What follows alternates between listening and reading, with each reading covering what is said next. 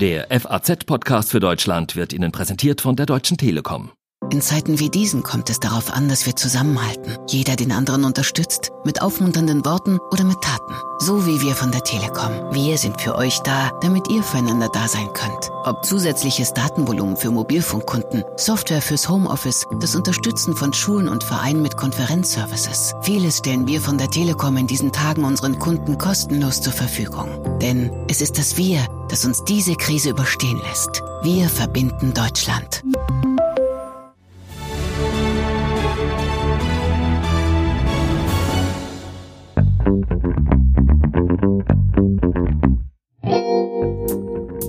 Heute, vor 75 Jahren, endete der Zweite Weltkrieg.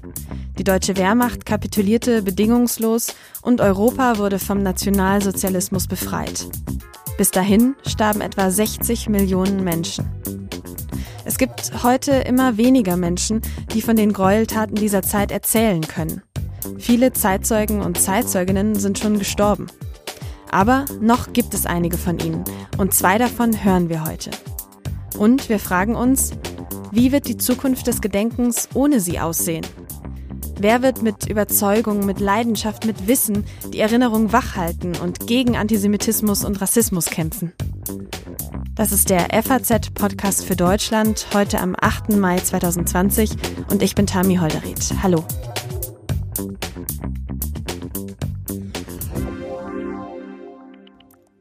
Zunächst ist jetzt bei mir am Telefon meine Kollegin Katrin Jakob. Sie hat zusammen mit unserem Kollegen Lorenz Hemiker in den letzten Monaten ein ganz besonderes Projekt geschaffen. Kathi, was habt ihr genau gemacht? Ja, hallo Tami. Ähm, also Lorenz und ich, wir haben uns überlegt, dass wir äh, Zeitzeugen, mehrere Zeitzeugen interviewen und haben uns entschieden dazu, äh, lange Video-Interviews zu machen und äh, dann daraus ähm, ein, also größere und aufwendigere Geschichten äh, zu machen, sowohl für die Zeitung als auch äh, für Faznet. Und ähm, ja, da sind äh, ganz tolle und berührende Geschichten bei rumgekommen. Wie kam es denn dazu? Warum wolltet ihr, wolltest du so gerne mit Zeitzeugen sprechen? Ja, die Idee kam mir ähm, so ungefähr Mitte vergangenen Jahres. Da habe ich äh, eine Doku gesehen ähm, über Zeitzeugen und da ist mir erstmal so richtig bewusst geworden, dass ich selbst eigentlich noch nie so ganz lange und ausführlich mit äh, Zeitzeugen aus dem Zweiten Weltkrieg gesprochen habe. Mhm. Also meine Großeltern sind leider schon äh, gestorben. Meine Omas habe ich beide noch erlebt, aber man muss mal ehrlich sagen, die hatten beide, die, die wollten über diese Zeit nicht reden. Das war, glaube ich, auch noch äh, zu früh, zu nah. Und warum genau jetzt? Es gibt nicht mehr allzu viele Menschen, die sich äh, bewusst an diese Zeit erinnern und bewusst mhm. dabei waren. Ich denke mal, beim nächsten großen Gedenken ähm, haben wir nicht mehr viele, mit denen wir da äh, persönlich sprechen können. Und äh, deswegen war das für uns jetzt ein guter Anlass. Jetzt habt ihr mit mehreren Menschen gesprochen. Wer hat dich denn besonders beeindruckt? Ja, also besonders beeindruckt, äh, das ist schwer zu sagen, weil natürlich alle ähm, eine ganz besondere Geschichte hatten. Aber ähm, für mich persönlich war die Begegnung mit Else Baker ähm, eine ganz besondere. Das ist Elsa, ja.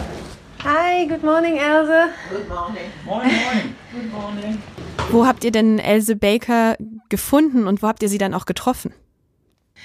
Ja, Else Baker lebt äh, heute in London und äh, sie war tatsächlich ähm, unsere, unser letztes Interview und äh, da sind wir nach äh, London geflogen zu ihr nach Hause.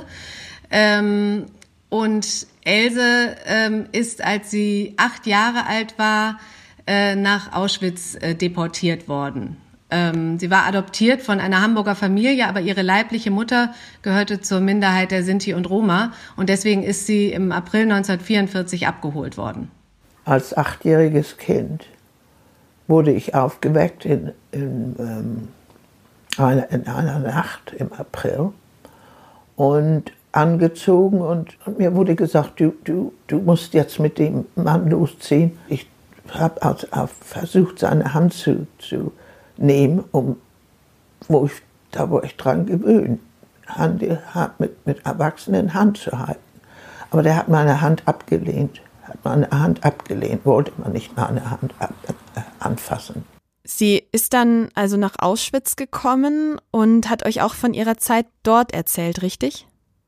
Ja, genau. Sie hat uns ähm, von ihrer Zeit dort erzählt und ähm, also das hat mich besonders berührt, weil ich auch eine Tochter in dem Alter habe. Ich habe eine zehnjährige Tochter und in dem Alter, also Else war damals acht ähm, und da ist sie Mutterseelen allein nach Auschwitz gekommen und die Vorstellung, was dieses kleine Mädchen da erlebt hat ähm, und das auch so intensiv zu hören. Sie hat das nämlich selber sehr, sehr bewegt. Sie hat auch selber angefangen zu weinen und das hat mich unheimlich gepackt und berührt. Ich war ein Kind. Ich wusste nicht, was los war. Als wir aus der, aus der, aus der Schauer, äh, aus der Dusche. Dusche kam, unsere Sachen, die waren alle in einem Haufen draußen auf dem Fußboden und alle hickeldi-pickeldi über. Äh, und Leute mussten losziehen und sich ihre Sachen herausfinden, um sich wieder anzuziehen. Und zu guter Letzt, als da ungefähr noch vier, fünf, sechs Sachen auf dem Fußboden lagen, hat eine Frau, eine Sinti-Frau, bemerkt, again bemerkt, dass ich ein Kind alleine bin und hat zu mir gesagt, du musst irgendwas nehmen. Du hast noch nichts an. Ich war stand immer noch, stand immer noch nackend da. Du hast noch nichts an, du musst, musst was anziehen. Ich sage, ich kann, ich habe gesagt zu ihr, ich kann meine Sachen nicht finden. Nimm irgendwas. Nimm irgendwas. Und dann nahm ich ein Schlüpfer, der hatte schon Löcher da drin. Ich nehme an, dass, dass er, das war der Grund, dass er nicht, ähm, nicht genommen wurde. Ein Schlüpfer mit Löchern, den habe ich genommen, habe ich genommen. Und ein Kleid, ein Sommerkleid, Cotton, Baumwolle, mit kurz, kurz, äh, kurzen Ärmeln, welches ungefähr passte, ungefähr. Und das war alles, das war alles, was ich hatte. Da war nichts mehr. Da war nichts mehr. Keine Strümpfe, keine Schuhe, nichts. Das waren die ganz, alle, die zwei, äh, zwei äh, Kleidungsstücke. Das waren die einzelnen Kleidungsstücke. Das bewegt mich immer noch sehr. Die Kleidungsstücke. Wir sind heute, heutigen Tag 85 Jahre alt bewegt mich immer noch, dass ich nur diese zwei Kleidungsstücke hatte. Die ganze Zeit. In den Konzentrationslagern hatte ich immer nur diese beiden Kleidungsstücke. Barfuß, barfuß, barfuß. Ja, man muss dazu sagen, es fällt einem immer das, das große Ganze ein, wenn man, äh, wenn man über Auschwitz redet, diese systematische Ermordung von Millionen von Menschen. Aber ähm, an dieser Szene hat man auch gemerkt, es gab ganz viele kleine Demütigungen und körperlichen und seelischen Verletzungen, die die Menschen da durchgemacht haben. Und das, äh, das hat mich in diesem persönlichen Gespräch wirklich äh, tief erschüttert. Hm. Wie ging es denn dann mit Else Baker weiter? Ja, nachdem sie ähm, vier Monate in Auschwitz war, ist sie ähm, nach Ravensbrück gekommen, in das Konzentrationslager Ravensbrück. Dort war sie dann weitere äh, zwei Monate und dann ist sie entlassen worden. Und das war auch noch eine, eine ganz besondere Geschichte, denn äh, ihr Vater, ihr Adoptivvater, der hat also während der ganzen Zeit, als Else in den äh, Konzentrationslagern war, äh, versucht, sie da rauszuholen, hat Briefe geschrieben bis hoch zu Hitler und hat es letztlich geschafft, das Unmögliche zu erreichen, dass äh, Else dann Ende September 1944 entlassen wurde. Da war sie ja immer noch ein ganz kleines Mädchen dann damals. Hat sie erzählt, wie sie im Anschluss mit diesen Erlebnissen umgegangen ist? Ja, also uns hat sie ähm, wirklich auch sehr bewegend beschrieben, dass sie das eigentlich bis heute nicht richtig verkraftet hat, was sie damals erlebt hat. Nur mein Vater hat mich danach gefragt, hat mich aber in, in ein, ins Schlafzimmer genommen, um mit mir alleine zu sprechen. Und er hat mich gefragt, was, wie, wie die Sache da lief. Was ging da los? Und ich habe ihm dann hab gesagt, ja, Papa, und äh, da wurden Leute lebendig verbrannt. Mhm. Aber sie hat dann auch äh, erzählt, dass sie das ähm, ganz lange Zeit verdrängt hat. Also sie hat das, bis sie 40 war, hat sie das alles verdrängt. Und erst dann ist es eigentlich aus ihr herausgebrochen und ähm, dann hat sie sich auch in, in äh, Behandlung begeben. Ähm, aber sie hat uns gesagt, also bis heute äh, lässt sie das nicht los. Ich kann mir gar nicht vorstellen, wie das ist, so jemandem tatsächlich gegenüber zu sitzen und dann diese Erzählung so direkt zu hören. Mich nimmt es jetzt schon beim, beim Zuhören, wenn ich dir zuhöre, wenn ich Else Baker zuhöre, unglaublich mit, ihre Stimme da zu hören. Du sagst, das war die Begegnung, die dich auch mit am meisten berührt hat. Wen habt ihr denn aber noch getroffen? Ein anderer Zeitzeuge war äh, Horst Schön. Horst Schön hat damals ähm, den Untergang der Wilhelm Gustloff äh, überlebt. Mhm. Und wo habt ihr ihn getroffen? Wie lebt er heute? Horst Schön lebt in Rostock. Da sind wir, Nummer drei. Und ähm, da sind wir hingefahren und haben ihn dort besucht. Katrin Jakob hier. Ah ja. Hallo, Herr Schön. Und äh, er hat uns eben von seiner Zeit äh, damals erzählt. Er war Soldat, er war Funker an Land ähm, in Gutenhafen. Das ist nordwestlich von Danzig. Ähm, und die Wilhelm Gustluft, das war ein Schiff, ähm, was ein Teil einer großen Evakuierungsaktion für Soldaten und Flüchtlinge war. Ähm, da wurden ähm, im Januar äh, 1945 sollten Soldaten und Flüchtlinge nach Kiel äh, gebracht werden. Wie alt war Horst Schön damals? Er hatte an diesem 30. Januar, der auch der Tag war, wo äh, das Schiff losfahren sollte, hatte er selbst Geburtstag und ist 19 Jahre alt geworden. Also der 30. Januar begann ja damit, dass wir Auslauftermin hatten.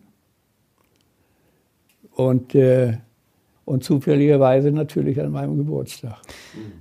An was erinnert sich Horst Schön denn besonders? Wie ist seine, seine Geschichte auf der Wilhelm Gustloff verlaufen? Naja, das Schiff war ja gerade erst losgefahren am 30. Januar, eben an seinem Geburtstag und ähm, er hatte sich also jetzt gerade so ein bisschen in seine Koje äh, zurückgezogen und wollte seinen Geburtstag in Anführungsstrichen feiern. Äh, er hatte einen Kuchen von seiner Oma zugeschickt bekommen und ähm, und dann kam halt die Torpedierung. Die Wilhelm Gustloff ist ja von einem sowjetischen U-Boot abgeschossen worden. Ja, äh, es hat dreimal gerumst, aber richtig, sodass du, sodass du äh, aus deinem Sitz richtig hochgedrückt wurdest. Und äh, zweimal und der dritte kam etwas später, der war dann im Maschinenraum, die anderen beiden waren vorne im Vorschiff. Die Turbulenz kam nach der Torpedierung. Und die kam so stark, dass es dann so weit kam, dass sogar die Menschen sich gegenseitig getreten und sogar totgetreten haben auf den Gängen, um, um nach draußen zu kommen. Und tatsächlich, als, als die Wilhelm Gustloff dann untergegangen ist, wie hat er den Untergang an sich erlebt? Ja, er hat uns das äh, eigentlich, finde ich, relativ äh, nüchtern erzählt. Also er ist dann, er kannte einen, eine geheime Wendeltreppe ähm, und ist äh, so aufs äh, Deck oben des Schiffes gelangt und ähm, als dann aber klar war, das äh, Schiff kippt und äh, steht kurz vor dem Untergang, äh, ist er ins, ins Wasser gerutscht. Und es ist zu bedenken, es war der 30. Januar, Windstärke 7, einige Eisschollen schwammen auf dem Wasser. Also es war sehr kalt. Und äh, jemand, der keinen stabilen Kreislauf hatte, ist sicher bei dem Eintauchen in dieses kalte Wasser schon, hat dann nicht, nein, das, hat das nicht überlebt. An einer Stelle in eurem Interview hast du erzählt, ist er dann doch emotional geworden, richtig? Ja, genau. Er saß da auf einem Rettungsboot und ähm, aus der Ferne, er war dann schon ein Stück von dem untergehenden Schiff entfernt, ähm, und aus der Ferne hat er dann gesehen, wie äh, die Gustloff untergegangen ist. Und dann, äh, wie die Gustloff unterging, hat sie sich nochmal irgendwie aufgerichtet. Das sah so aus, als wenn sie sich einmal ganz in ihre Längsachse gedreht hat, aber das war wohl nicht der Fall. Und ein furchtbarer Schrei schallte über das Wasser. Und zwar von den Menschen, die in dem Schiff waren. Dem Moment, wo das Schiff sich drehte und unterging, war das ein Riesenschrei, der weit, meilenweit zu hören war. Von den Menschen dort an Bord. Den Schrei habe ich immer noch in Erinnerung. Am Ende eures Interviews habt ihr dann ja auch noch über die heutige Zeit gesprochen und Horst Schön hat dann noch ziemlich starke Worte gefunden. So, und wenn ich den Parallele ziehe heute mit den Flüchtlingen, aus, aus welchen Gründen sie auch immer hierher kommen, nicht? Das, sie mögen unterschiedlich sein, aber sie sind nun mal hier und es sind Menschen. Das sind Menschen. Und denen gegenüber ist man zumindest solidarisch, müsste man sein gegenüber. Glaubst du, das ist auch eine der, eins der Dinge, die wir ganz besonders von den Zeitzeugen mitnehmen sollten? Diese, diese Mahnungen, für die diese Menschen ja auch immer stehen, dass sowas nie wieder passieren darf, dass wir wahnsinnig dankbar sein können und müssen, dass wir in einer vergleichsweise friedlichen Zeit leben? Ja, auf jeden Fall. Ähm, es wird einem einfach, wenn man persönlich mit diesen Menschen spricht, äh, wird einem einfach nochmal bewusst, wie gut es uns heute geht. Mhm. Ähm, dass wir selbst schon keinen Krieg erlebt haben und unsere Kinder, die wachsen so behütet auf. Das ist einfach nicht selbstverständlich. Und äh, mit der Serie wollten wir eben auch zeigen, äh, dass man diese Zeit nicht vergessen darf. Wie viele Menschen habt ihr insgesamt getroffen für dieses Projekt? Ja, insgesamt haben wir mit, ähm, mit vier Menschen gesprochen. Neben Horst Schön und Else Baker haben wir dann noch äh, Willibald Riedel äh, interviewt, ähm, ein ganz beeindruckender 100 Jahre alter Mann, der den gesamten Krieg an der Ostfront miterlebt hat und dann in Kriegsgefangenschaft in Sibirien war.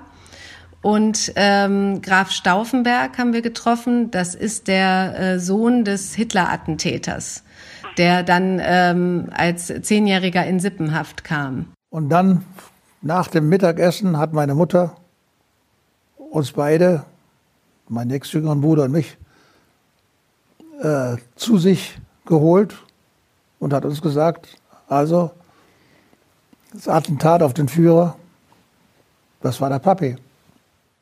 Also uns war es halt wichtig, dass wir Menschen mit verschiedenen Geschichten und verschiedenen Alters haben, die über den Krieg erzählen. Also Kinder, Soldaten, ein Holocaust-Opfer. Und mhm. klar, ähm, die Mischung deckt natürlich nicht alle Facetten ab, aber man kommt einen sehr breiten Eindruck äh, von den verschiedenen Schicksalen in der Zeit. Mhm.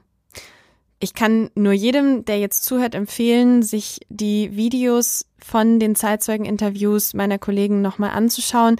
Die finden Sie natürlich auf faz.net und aber auch auf YouTube, jeweils in einer langen Version und in einer kürzeren Version. Und es ist wirklich ganz beeindruckend, einfach diesen Menschen, diesen Zeitzeugen und Zeitzeuginnen zuzuhören und sich dafür wirklich die Zeit zu nehmen, vor allem an einem Tag wie heute. Vielen Dank, Kathi, für dieses Projekt und dass du mir auch nochmal davon erzählt hast. Sehr gerne.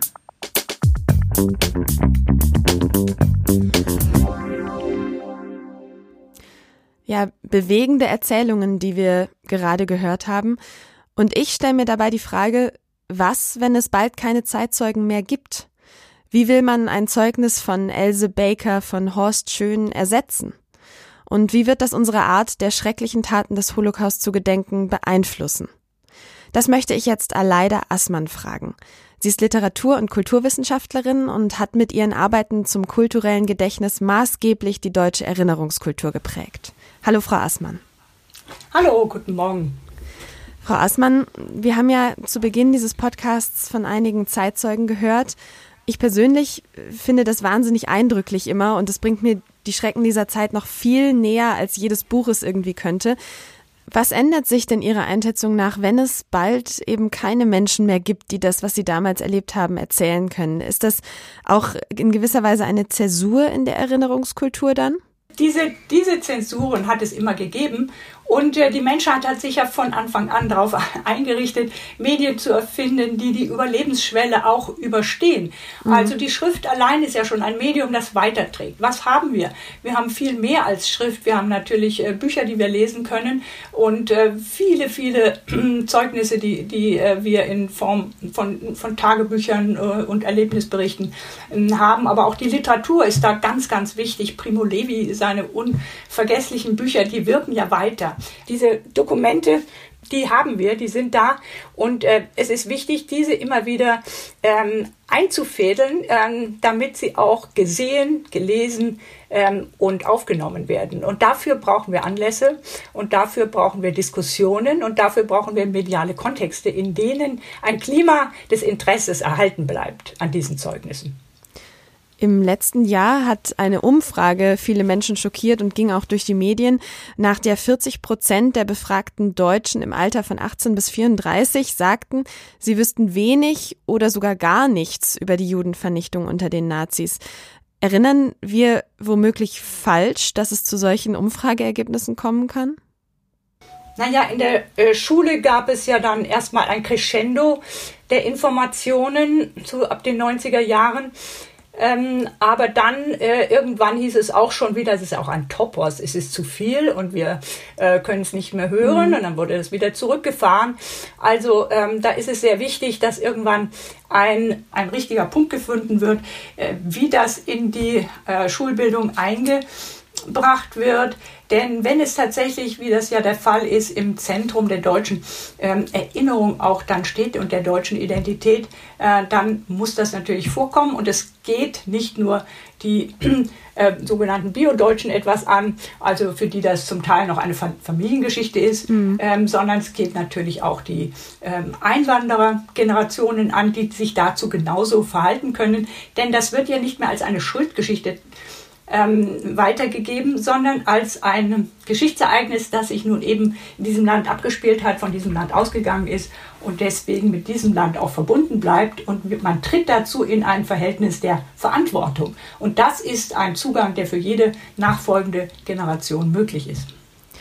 Ein häufiges Argument ist ja auch, die Deutschen hätten jetzt genug bereut, das Land brauche jetzt ein positives Selbstbild. Was sagen Sie dazu? Wie kann man denn diesen richtigen Punkt, wie Sie es gerade gesagt haben, in der Schulbildung, in der Erinnerungskultur austarieren?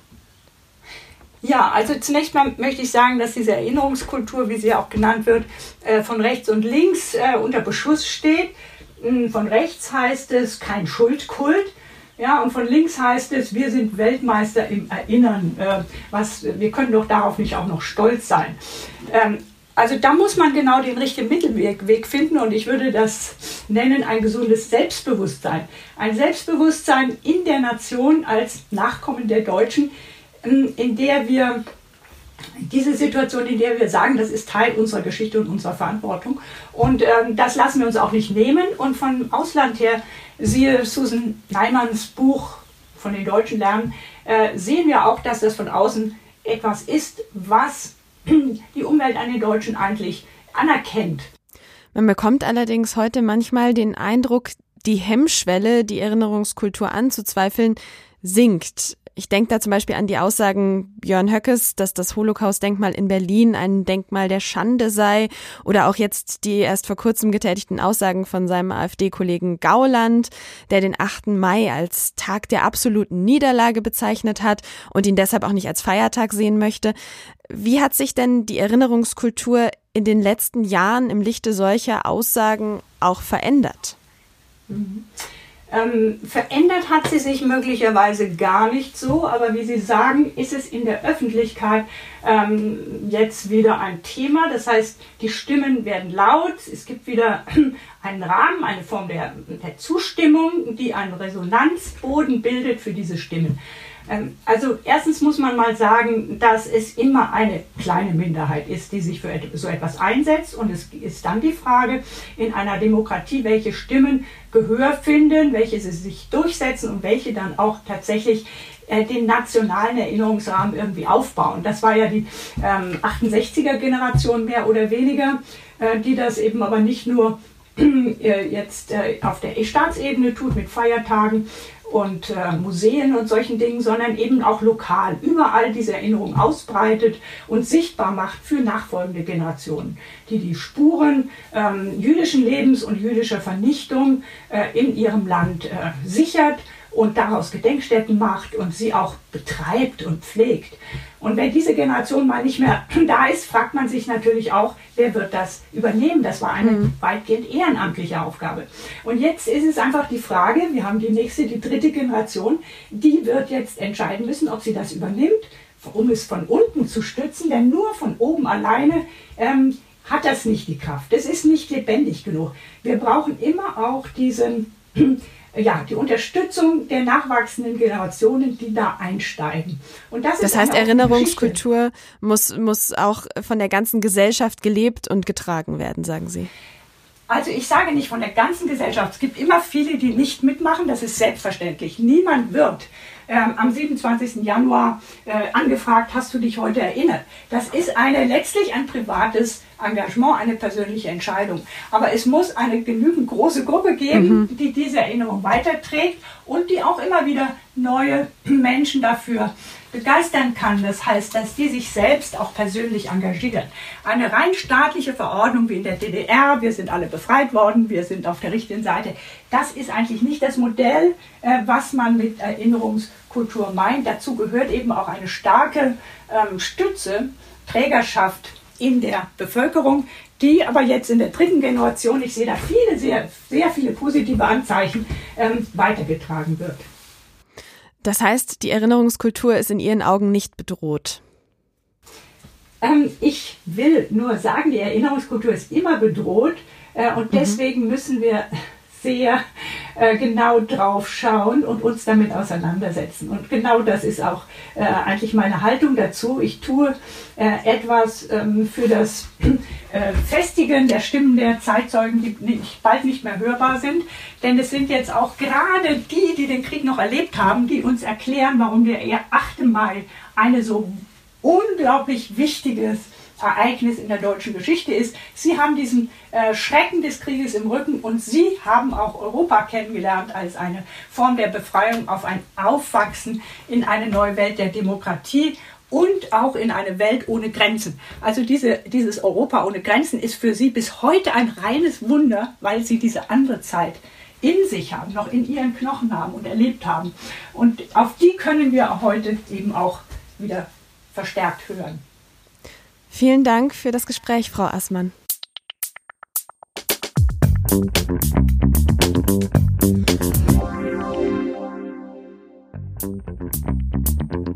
Das war der FAZ-Podcast für Deutschland heute am 8. Mai 2020 mit mir, Tami Holderried.